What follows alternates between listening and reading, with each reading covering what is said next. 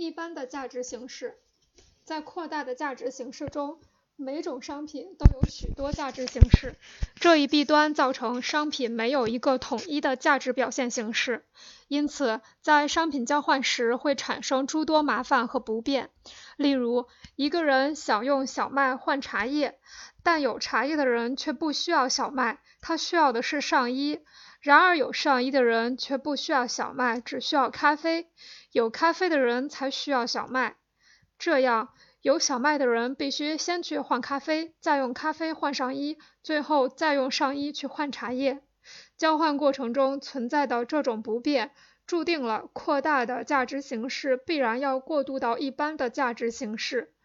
一般的价值形式可以用下面的等式来表示：一件上衣等于二十码麻布，十磅茶叶等于二十码麻布。四十磅咖啡等于二十磅麻布，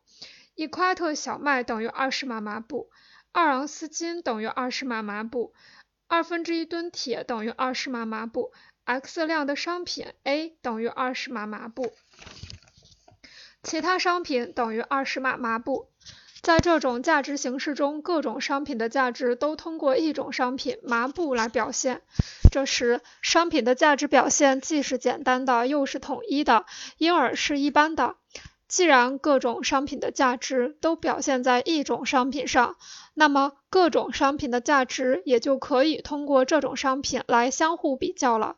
而这种用来表现其他商品价值的商品，就成了一般等价物。人们用一般等价物就可以换到他所需要的任何商品。与前两种价值形式相比，一般的价值形式有以下变化：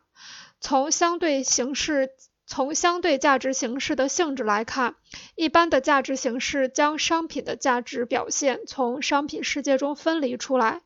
表现在同一种商品上，例如麻布。因而使一切商品的价值都能通过麻布表现出来。每个商品的价值由于与麻布等同，现在不仅与它自身的使用价值相区别，而且能够与一切使用价值相区别。因此，只有这种形式才真正的使商品作为价值相互发生关系，或者使它们互相表现为交换价值。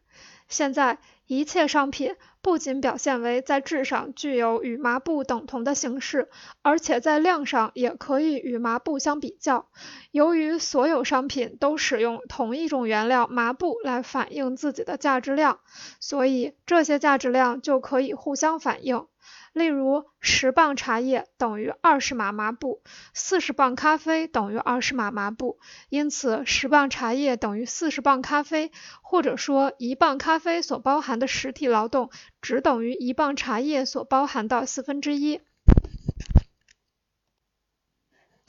或者说一磅咖啡所包含的实体劳动只等于一磅茶叶所包含的四分之一，